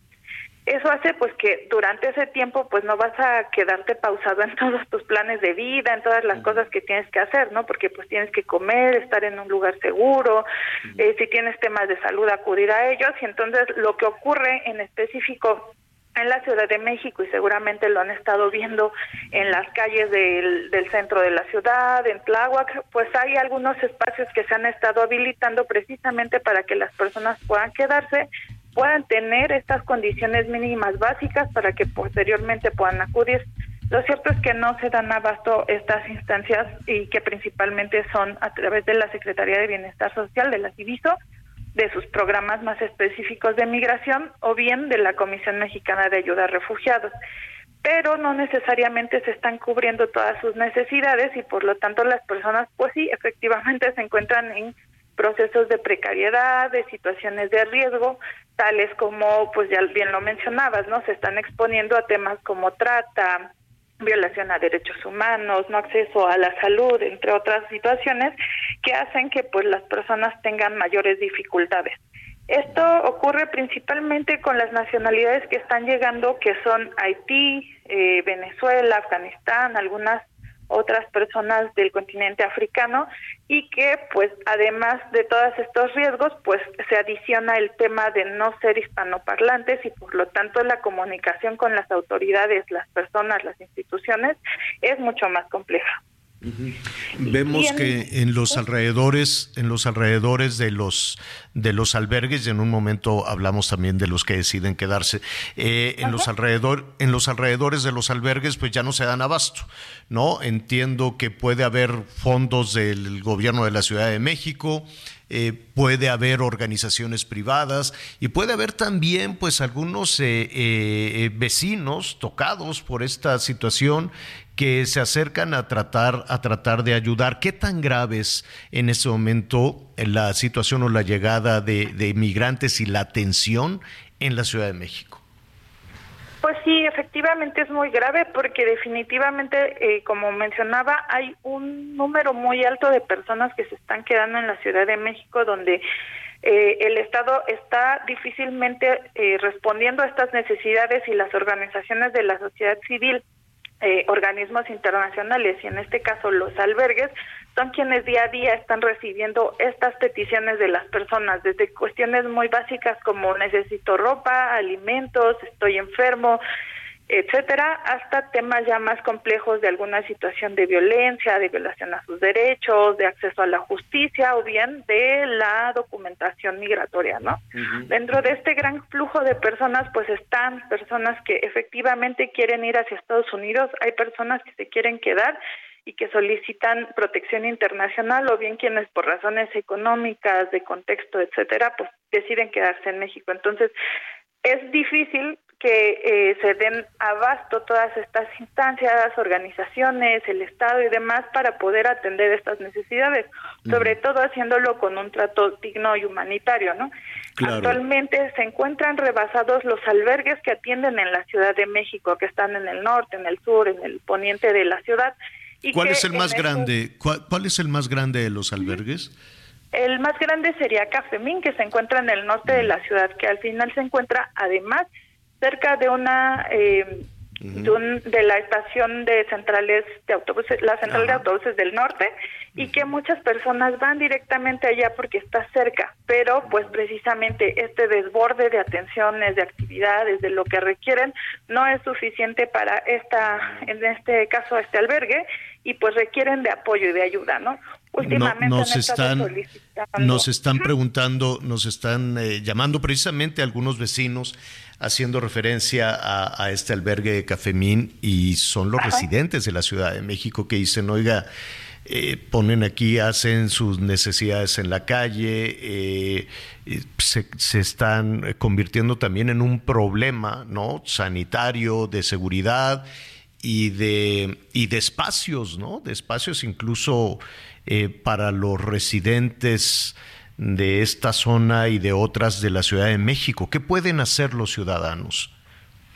Sí, primero creo que es importante que conozcan que las personas no se encuentran aquí porque pues quisieran, ¿no? Sino porque tienen una necesidad como cualquiera de nosotras para tener una vida digna. Y a partir de eso también conocer que pues las personas tienen diferentes contextos y situaciones y que quizá sí, eh, como lo menciona, ¿no? Estos problemas sanitarios, este, de temáticas de violencia, etcétera, que se pueden presentar, eh, se presentan cotidianamente con personas extranjeras o con personas mexicanas, pero que sí es importante que en este sentido pues eh, puedan eh, también abrir como estos espacios para las personas extranjeras, ¿no? Que no estemos estigmatizando o señalando a las personas porque definitivamente hay condiciones que no conocemos y que a partir de eso se pueden presentar situaciones de discriminación o de xenofobia a estas poblaciones. Eh, finalmente, las personas que deciden quedarse en México, ¿en qué condiciones se quedan? Este, yo, yo sé que muchas comunidades, lo hemos visto en Tijuana, lo hemos visto en Mexicali, cómo se integran activamente a la sociedad. Lo hemos visto, por ejemplo, con un número importante de haitianos que ya de alguna u otra manera se han, se han integrado. No así cubanos, no así venezolanos, en fin, ¿no? Depende también de, de las eh, nacionalidades. Eh, los eh, extranjeros, los migrantes que deciden quedarse en la Ciudad de México, ¿qué sí pueden hacer? ¿Pueden trabajar? ¿Cómo, cómo, cómo, cómo van a integrarse a, a, a la Ciudad de México? Claro, sí, justo, y es muy buena pregunta. Eh, pues las personas en contextos de movilidad humana, que pueden ser migrantes o solicitantes de algún tipo de protección internacional, son personas, ¿no? De entrada, entonces cuentan con todos los derechos para poder eh, estar como una persona en cualquier espacio. Ahora, en México hay un tema con, con la documentación migratoria. Es importante mencionar que en México el no contar con un documento que te permita una regular estancia no es un delito, más bien es una sanción administrativa que pues esa ya la determinará el Instituto Nacional de Migración. Y en ese sentido, entonces, las personas cuando cuentan con una documentación migratoria eh, pueden acceder a todos los derechos, alimentación, educación, salud, vivienda. Y justo una de las cosas importantes es que las personas dejar de verlas más allá como que vienen a quitarme mi trabajo, vienen a No, al ocupar contrario. espacios. Ajá, Al- exacto. Lo- Sí, Sí, adelante, te interrumpí. Con- Sí, justo, o sea que las personas pueden justo venir y dar eh, la parte que nosotros llamamos como interculturalidad o multiculturalidad dentro de los espacios donde nos desarrollamos, ¿no? Conocer cuáles son sus costumbres, tradiciones, lengua, eh, comidas, relacionarte con otras personas y tener una mayor riqueza en lo que realices cotidianamente. Sí. Y también justo en ese sentido, pues también las personas trabajan y generan y pagan sus este, impuestos para poder quedarse aquí, Ujú. cuentan con... Es decir, sí servicios. pueden, sí pueden trabajar, porque, porque eh, lo que estamos viendo, y antes de ir contigo, Anita, que también te quiero preguntar, hay un número enorme de empresas, mm, microempresas, medianas o, grandes empresas que en nuestro país están batallando muchísimo con, eh, con, eh, co- con los empleos que se ofrecen desde la industria de servicios, la industria, este, la industria maquiladora, la industria turística incluso, ¿no? De, de pronto, pues eh, aquí los hemos escuchado que batallan muchísimo para encontrar quien quiera trabajar. Simple y sencillamente dicen, algo sucedió que no podemos cubrir todas las plazas. Ahora, pues habrá que preguntarle, quiero suponer, a las autoridades, de, a la Secretaría del Trabajo, si esas plazas que no quieren ocupar los mexicanos, las pueden ocupar los migrantes, por ejemplo, en toda esta zona que demanda eh, servicios en la Ciudad de México, ¿no? Sí, perdón.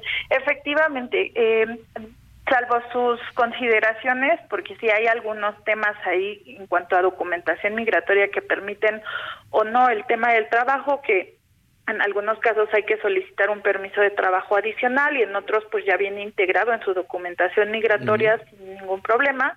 Las personas pueden trabajar y justo desde Sin Fronteras contamos con una red de aliados solidarios para la empleabilidad que son precisamente perfecto. empresas, Organizaciones, personas particulares que quieren brindar trabajo a personas extranjeras y dentro de este acompañamiento que realizamos, pues muchas de las situaciones que se presentan es que hay una mayor una mayor eh, probabilidad de que las personas extranjeras se queden en estos trabajos Mm. que personas mexicanas, ¿no? Ha habido mayor eh, permanencia en ellos y el- la calidad en el trabajo y la atención y el servicio ha sido bastante ¿Cómo- buena.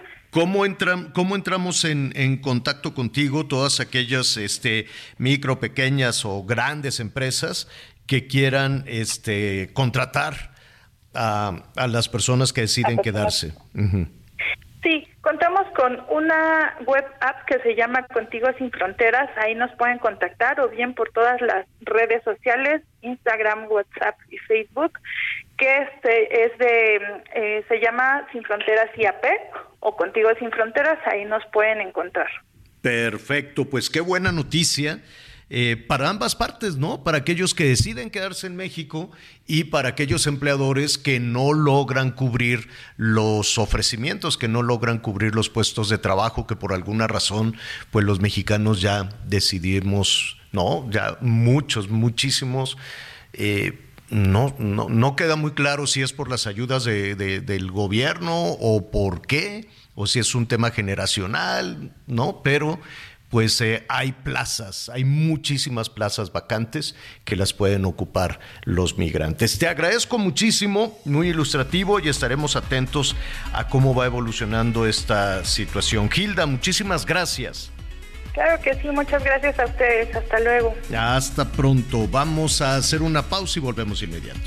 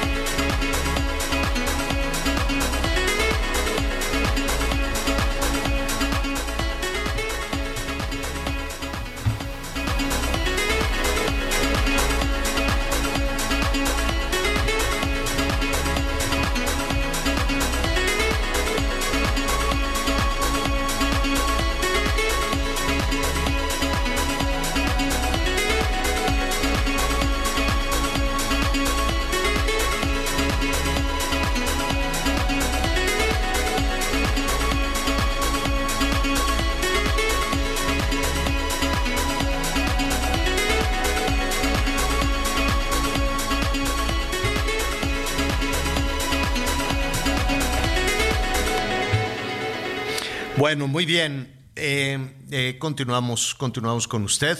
Eh, muchísimas gracias por todos sus comentarios. Sí, fíjate, Anita, que hubo pues muchísimos comentarios alrededor de, eh, de todas estas personas que vienen buscando una oportunidad, una oportunidad que les cerraron pues gobiernos terribles como el gobierno de Venezuela, aunque pues aquí se le defienda tanto, ¿no?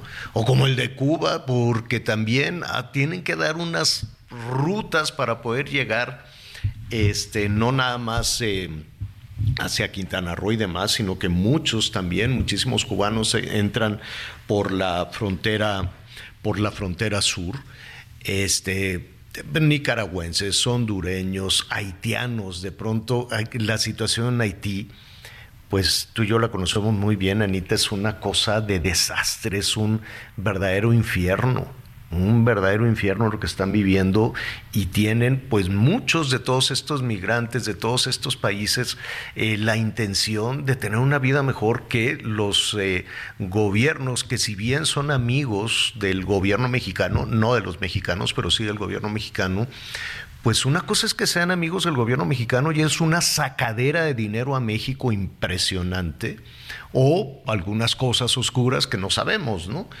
Pero lo que sí sabemos es la realidad de los ciudadanos, la realidad de esas familias y cómo también son engañados y cómo también los traficantes de personas les dicen, es que si van todos en familia, les van a dar asilo, los van a aceptar allá en Estados Unidos, entonces pues toman lo que pueden, se suben a la bestia, se suben al tren y de pronto se dan cuenta que los van engañando una vez y otra vez, porque los engañan todos, no nada más los traficantes de personas, también los policías, también los agentes de la migra, también eh, muchos este, civiles, por decirlo de alguna manera, pero pues lo que hacen es aprovechar esta tragedia que van eh, viviendo los migrantes hasta, hasta que pueden llegar a, a los Estados Unidos. ¿Sí, Anita?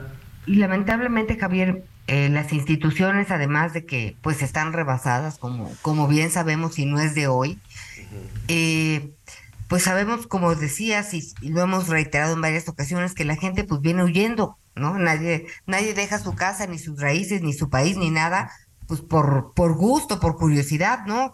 Traen un problema eh, sobre la espalda muy, muy pesado, muy doloroso, eh, llegan con miedo y solamente habría que pensar en qué, qué estaban viviendo para preferir irse a, a aventurarse a no saber qué va a pasar, porque salen con lo que traen puesto y no saben más.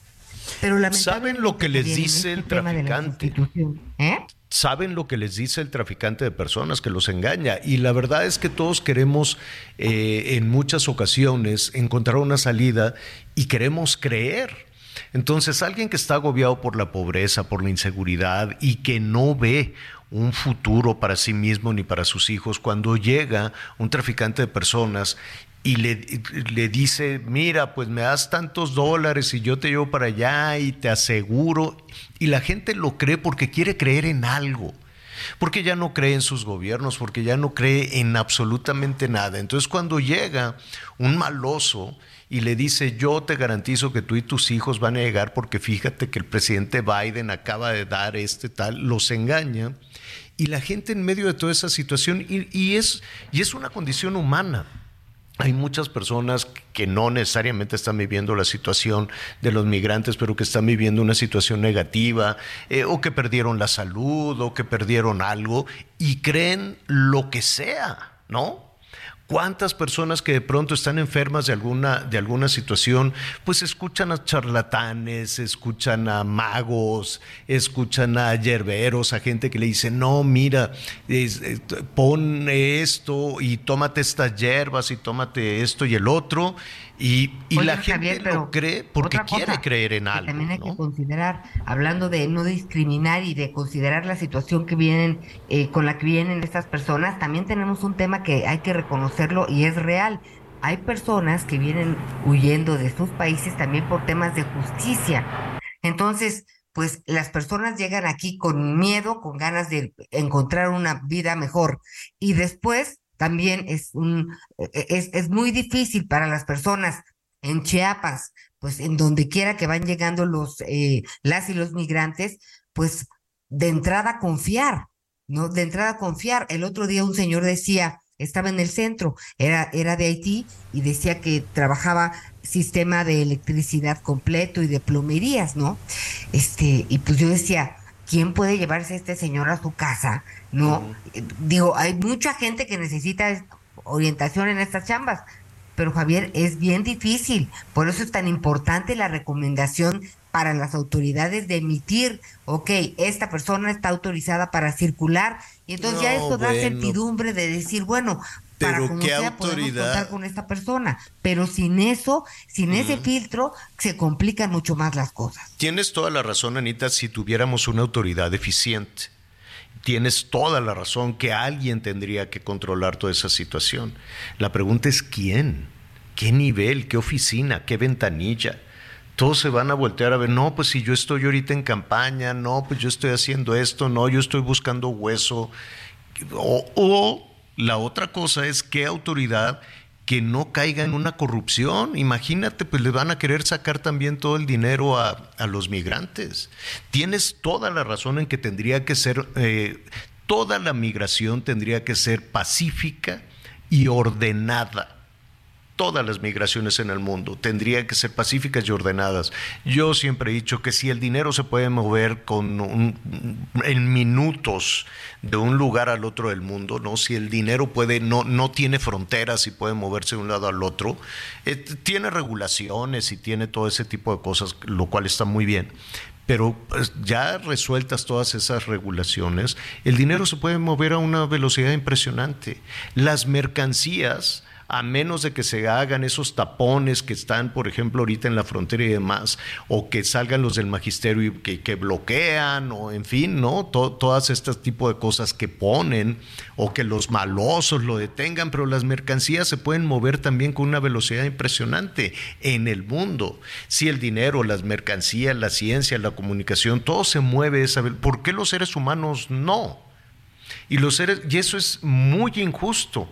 Cuando la gente quiera migrar por gusto o porque tiene una mejor oportunidad, el ideal sería, históricamente así ha sido, ¿no? En la antigua Roma todos migraban a la antigua Roma, ¿no?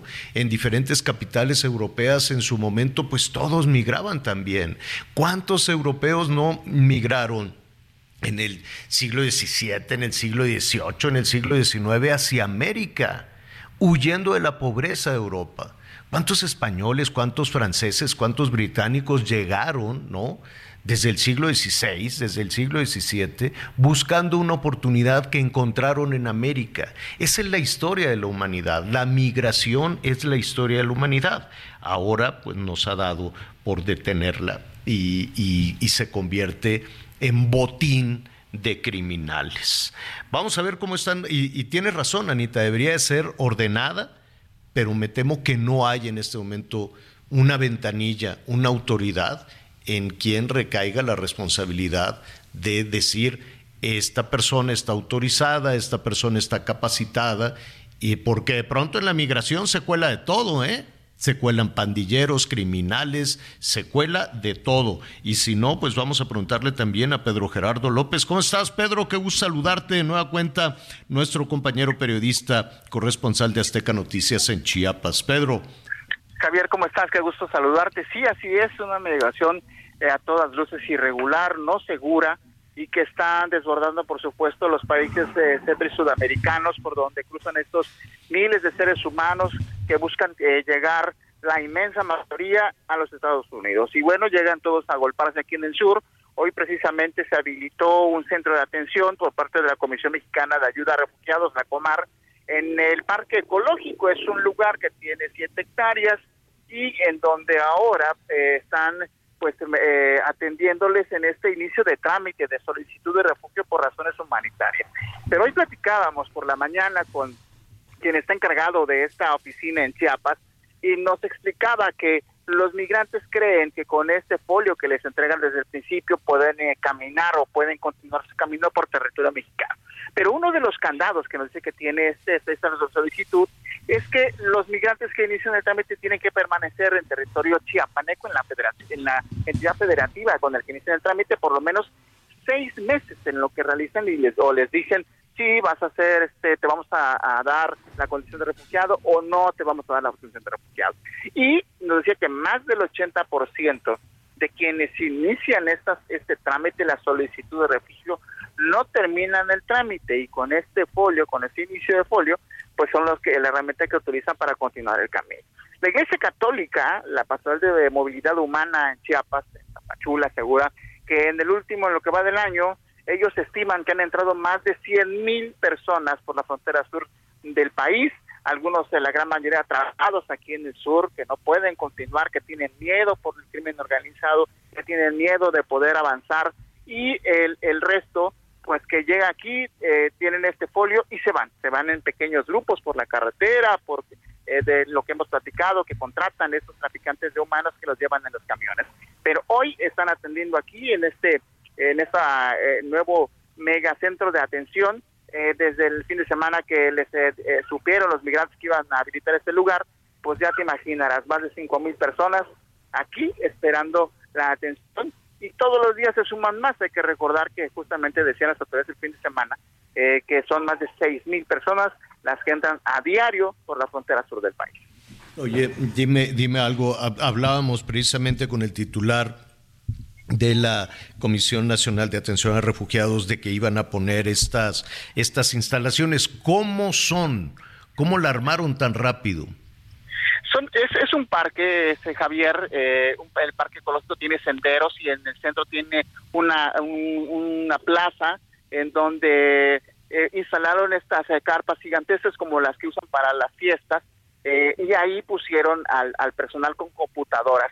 Dice el de la Comar que ya 100 personas atendían estas 10 ventanillas que tienen y que desde el, el fin de semana llegaron 18 personas más a sumarse a este esfuerzo. Son 118 personas entonces que están ahí y eh, pues es eh, ahí tienen baños ya portátiles en donde está atendiendo, hay vallas en donde están estas gigantescas filas en la parte de afuera, pero lo que ahora buscan es que bueno, también dentro de la estrategia que tienen las autoridades es que no sean tan visibles porque ya después de que se forman las grandes filas y tienen el espacio adentro de este parque que no pueden ingresar los medios y que tienen el espacio con un, montón de senderos y laberintos porque es un parque, ahí es en donde ahora después ahora hacen este trámite y ya afuera pues lógicamente quedan este pocos migrantes. Durante la mañana están estas grandes filas y están adentro ahora ya pues bajo los árboles digamos este parados pero al final de cuentas haciendo fila en este gigantesco laberinto que hay aquí adentro del parque ecológico Oye, no hay dinero que alcance, quiero suponer. ¿Quién paga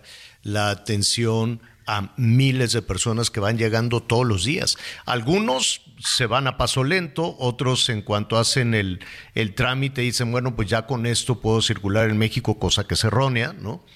Pero mien- mientras, ¿quién, qué, qué, qué hacen? ¿Qué comen? ¿Dónde se asean? ¿Dón- ¿Dónde duermen? ¿Qué, hacen? Algunos tienen el, el poco recurso que les queda en este tránsito por Centroamérica y bueno, lo que hacen es que en, una vivienda, rentan una vivienda y eh, eh, les cobran 10, 15 mil pesos por la renta y ahí se meten, este, no sé, hasta 20 personas en una vivienda. Algunos pues no tienen ese recurso y van y, por ejemplo, encuentran, hay una casa muy cerca de la Comisión Mexicana de Refugiados eh, en donde es una casa medio construida y al final de cuentas ahí les dieron espacio y hay como unas eh, 30, 40 gentes viviendo en ese lugar. El señor que está encargado les, les da el espacio para que puedan llegar a bañarse, a, a y, es la, la, constante con la, con la gran mayoría. No hay, como tú decías, no hay recurso que alcance para realizar un viaje en esas condiciones, porque además se topan justamente con el gran tema de la, de la corrupción por toda Latinoamérica, ¿no? el gran cáncer que tenemos. Y aquí, pues, lógicamente, pues, tratan de pues, comer en la calle, a- hacer eh, de su comida, algunos se quedan en los parques. En esta oficina, desde el fin de semana, incluso ya, ya habían quedado, ya se quedan en, en estas casas de campaña afuera y, y ahí buscan la manera de poder pues a- eh, hacerse. Aquí la ventaja que tienen, digamos, es que tienen estos baños, pero pues la, la mayoría pues se van en donde pueden eh, rentar o donde les alcance el dinero para poder rentar una, un cuarto, a veces ni siquiera con cama.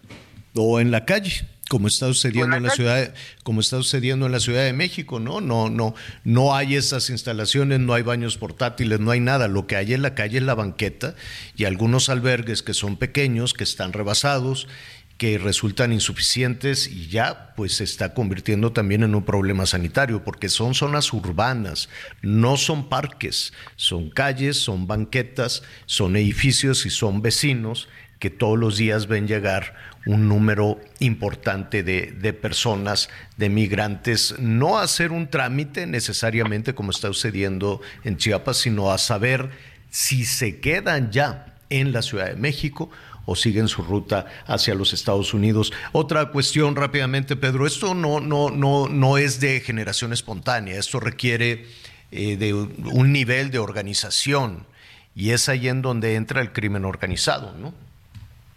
Sí, claro, sin lugar a dudas, porque hay esta, este, esta malinformación que favorece a la industria del crimen organizado, al, tráfico de seres humanos, que el- a- en, en otro país le dice, bueno, ¿sabes qué? Si te van a dejar entrar y te cobramos, ¿no? Porque vayas en la ruta o, o les venden esos en algún momento se, eh, incluso los esos famosos paquetes que les vendían a los migrantes y decían, sí, te, te voy a llevar y te cobro por tantos intentos para que tengas ahí la oportunidad de pasar. Y incluso cuando llegan aquí, a los migrantes, pues les venden estos viajes en los en los camiones, en los trailers, este y este pues muchísimos miles de millones de dólares que generan de, de ganancias para el crimen organizado a conveniencia de este gran flujo migratorio. Pues estaremos atentos y pendientes también de, de tu crónica hoy por la noche. Muchísimas gracias, Pedro. Un fuerte abrazo, Javier. Gracias, gracias. Tenemos más información. Tras cuatro meses de haber parado labores, el Sindicato de Guionistas de los Estados Unidos puso fin a la huelga que mantenían desde el mes de mayo y que ha costado millones de dólares a la industria. El gremio de guionistas exigía mejoras en sus salarios, protección laboral contra la inteligencia artificial, nuevas reglas para que los estudios contraten a escritores por un tiempo fijo en las producciones y una compensación durante el periodo de preproducción, producción y postproducción en las que se revisan los guiones y se vuelven a escribir sin pago extra. Será el día de mañana cuando los miembros del sindicato voten el acuerdo al que llegaron con los estudios para dar fin de manera formal a la huelga y para que se den a conocer públicamente los acuerdos que se establecieron, informó Ángel Villegas. Hola, ¿qué tal? Qué gusto saludarlos desde Sonora, donde lamentablemente tengo terribles noticias que reportarles y es que la madrugada de este lunes falleció de manera colateral el periodista y colega Jesús Gutiérrez Vergara en el municipio de San Luis Río Colorado mientras platicaba con un grupo de policías que recibieron un ataque armado directo donde también un elemento perdió la vida. Los hechos se registraron en la avenida Reforma y calle Lerdo de Tejada de la colonia Aviación de este municipio cuando hombres armados dispararon desde un vehículo marca Toyota 4 color negro hacia los cuatro oficiales y el comunicador que se encontraban en la vía pública en un festejo. La Fiscalía General de Justicia del Estado informó que los cuatro oficiales se encontraban fuera de servicio y en su día de descanso cuando fueron atacados. Jesús Gutiérrez Vergara es periodista de 47 años de edad y era dueño del portal Notiface Prensa Digital, quien cubría información generada en la región de San Luis Río Colorado, el Valle de Mexicali y el Golfo de California. La Fiscalía informó que en estos momentos se implementa un operativo especial donde participan elementos de los tres niveles de gobierno, quienes buscan esclarecer los motivos del ataque y dar con los responsables. Ese es el reporte hasta estos momentos con estas terribles noticias.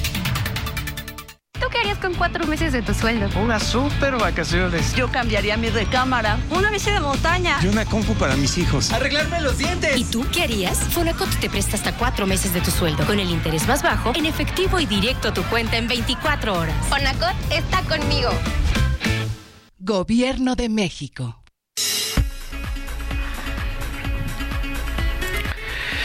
Bueno, eh, muy bien, rápidamente, Anita, porque luego se nos va el tiempo. ¿Cómo andamos con los comentarios? Mira, aquí tenemos varios. Dice, buen día. El tema de los migrantes es desafortunado. Sin embargo, en Oaxaca ya estamos viviendo situaciones por migrantes. El fin de semana, unos amigos fueron asaltados por un grupo de migrantes. Esto después de haber estado cenando, por lo que salieron algo tarde y fue el momento cuando fueron afectados. Uno de ellos sufrió una pedrada en la cabeza, hecho que ya fue atendido eh, con varios puntos de sutura. La afectación fue tal que ahorita cuenta con incapacidad médica y están haciendo estudios en la cabeza. Ay, Desafortunados hechos, pero son secuelas de los migrantes, sobre todo de aquellos que andan huyendo de su país por cuestiones de seguridad o problemas legales. Es el señor Alberto Gallegos.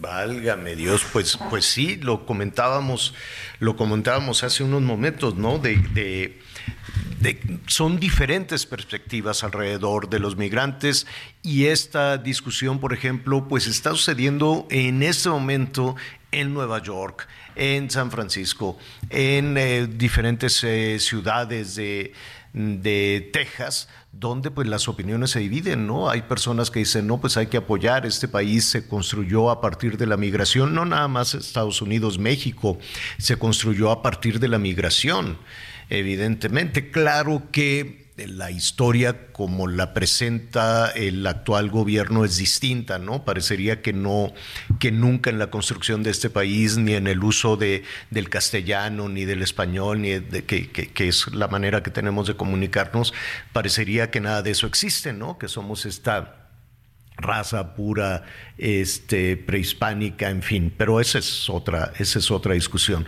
La verdad es que sí, nuestro país se ha construido a partir de grandes migraciones de grandes migraciones. Y esa es la historia de la humanidad, ¿no? La- las grandes migraciones en diferentes, en- que, hacen crecer a, a- a los países. Sin embargo, está la otra cara, donde, pues, por ejemplo, lo que le sucedió a nuestros amigos, ¿cómo se llama? Nuestro amigo de Oaxaca, eh, con, con este, con este incidente de migrantes. Alberto Gallegos. Alberto, gracias Alberto, o lo que pasa en Tapachula, o lo que pasa en diferentes eh, entidades, incluida la Ciudad de México, donde los vecinos ya están protestando, ¿no? Dicen no puede salir la gente a la calle, este, hacen sus necesidades en la calle, hacen pipí, hacen popó, comen ahí, duermen ahí.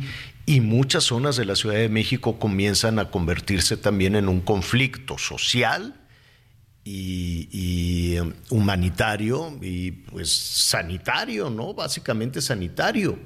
Eh, pónganse, hay que ponerse también en lugar de la gente que paga impuestos, paga predial, quiere tener su casa y de pronto para salir de su casa o de su negocio, imagínate que pones un restaurante y todo el negocio que haces toda una inversión, una cosa, algo chiquito, como lo que está sucediendo en la colonia Juárez de la Ciudad de México.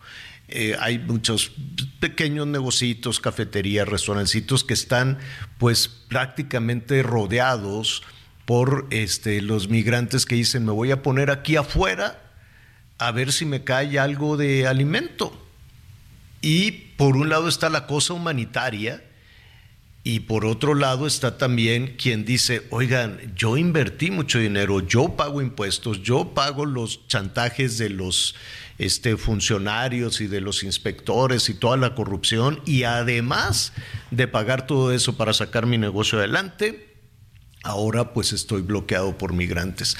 Todo, este problema eh, humanitario tiene muchísimas aristas, muchísimas aristas y desde luego pues los ciudadanos estamos atentos a que alguien lo resuelva, ¿no? A que sean las autoridades quienes lo resuelvan, pero no es una agenda para la autoridad. La autoridad federal y local están en las elecciones están en campaña, están metidos en las elecciones y poco o nada interés le ponen a, a este asunto tan serio, tan grave.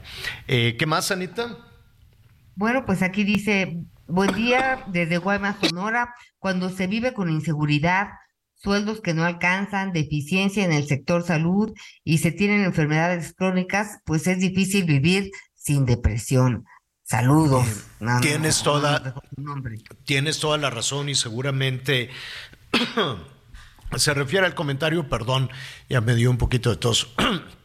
Eh, se refiere al comentario que hicimos al principio del programa, que hay que ponerle pues buena actitud y que en ocasiones no sabemos, no entendemos cuáles son los detonantes para que una persona este, esté triste o se deprima y lo único que atinamos a decir, no, no hagas eso, ya levántate, ponte a trabajar y no sé qué, ¿no? Entiendo, entiendo que cada persona tiene pues eh, muchísimos factores, como en este caso, eh, que dice que tiene que problemas de salud y problemas económicos, me decías. Sí, digo, es un cóctel entre que no hay servicios de salud ni, ni dinero que alcance, este, y la inseguridad, pues que es difícil no tener depresión. Tienes, tiene- tienes toda la razón, ¿no? Cuando se ven esos elementos. Sin embargo, ojalá no cifráramos en, en la voluntad de los gobiernos para, para salir adelante, porque no contamos, ¿eh? créame que no se cuenta. Ya allá en Sonora, con un gobernador que anda organizando elecciones en la Ciudad de México, pues, pues la verdad es que con, difícilmente eh, podrían depender de, de ese gobernador, ¿no? Que está más atento a, a los asuntos internos de campaña de Morena que a los asuntos, a los asuntos de su, de su estado. ¿A qué voy con esto? Que depende de nosotros también, el sembrar esa, esa esa lucecita, como dice Alejandro Sanz, de ir alimentando esa llamita, esa lucecita que nos permita encontrar el camino para salir adelante, ¿no? Y no cifrarlo, no estar esperanzados de que algún político o algún gobernante nos va a ayudar. No, tenemos que salir solos de esta. No se cuenta con el gobierno. Tenemos que salir solos, tenemos que alimentar esa fe esa esperanza y, saber y creer en nosotros mismos. Entonces, así como una llamita, como una pajita, hay que alimentarla, alimentarla, que vaya creciendo hasta que sea una llama poderosísima que nos dé luz para salir adelante. Eh, Anita, un minutito nos queda. Y bueno, aquí nos dice, oigan, siempre es un gusto saludarles, feliz inicio Gracias. de semana. ¿Qué saben de las vacunas actualizadas que van a a poner en, en, el caso de COVID-19, las van a aplicar el sistema de salud. Atentamente, Alejandro Pizarro, desde Valle de Bravo. Alejandro, muy buen tema que vamos a tratar mañana porque ya los laboratorios se acercaron a Cofepris. Eh, vamos, estamos intentando eh, hablar precisamente con Cofepris o con los laboratorios para ver en qué va el proceso. Y yo creo que es una buena salida. Independientemente del esfuerzo que tenga que hacer la autoridad federal o estatal para garantizar eh, las vacunas, pues también ¿no? la posibilidad de que los laboratorios empiecen esa distribución. ¿De qué depende? De que, la, de que la Cofepris lo autorice, ya lo autorizó la FDA ya empezaron en los Estados Unidos y la ruta es muy probable que se acerque también a México. Pero ese tema lo vamos a tratar justo mañana. Anita Lomelí, muchísimas gracias. Gracias, gracias Javier, hasta mañana. Yo soy Javier Alatorre, ya lo sabe, lo espero a las diez y media en Hechos, con, eh, se va a poner bueno con toda esta información que hemos, que hemos eh, repasado esta tarde. Mientras tanto, pues lo invito a que siga con nosotros. Salvador García Soto a continuación. Buenas tardes, buen provecho.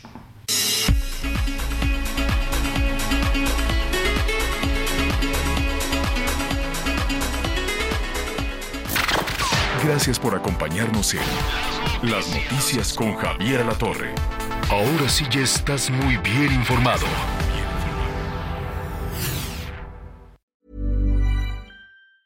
Planning for your next trip? Elevate your travel style with Quince. Quince has all the jet setting essentials you'll want for your next getaway, like European linen, premium luggage options, buttery soft Italian leather bags, and so much more. And it's all priced at 50 to 80% less than similar brands. Plus, Quince only works with factories that use safe and ethical manufacturing practices. Pack your bags with high-quality essentials you'll be wearing for vacations to come with Quince. Go to quince.com slash trip for free shipping and 365-day returns.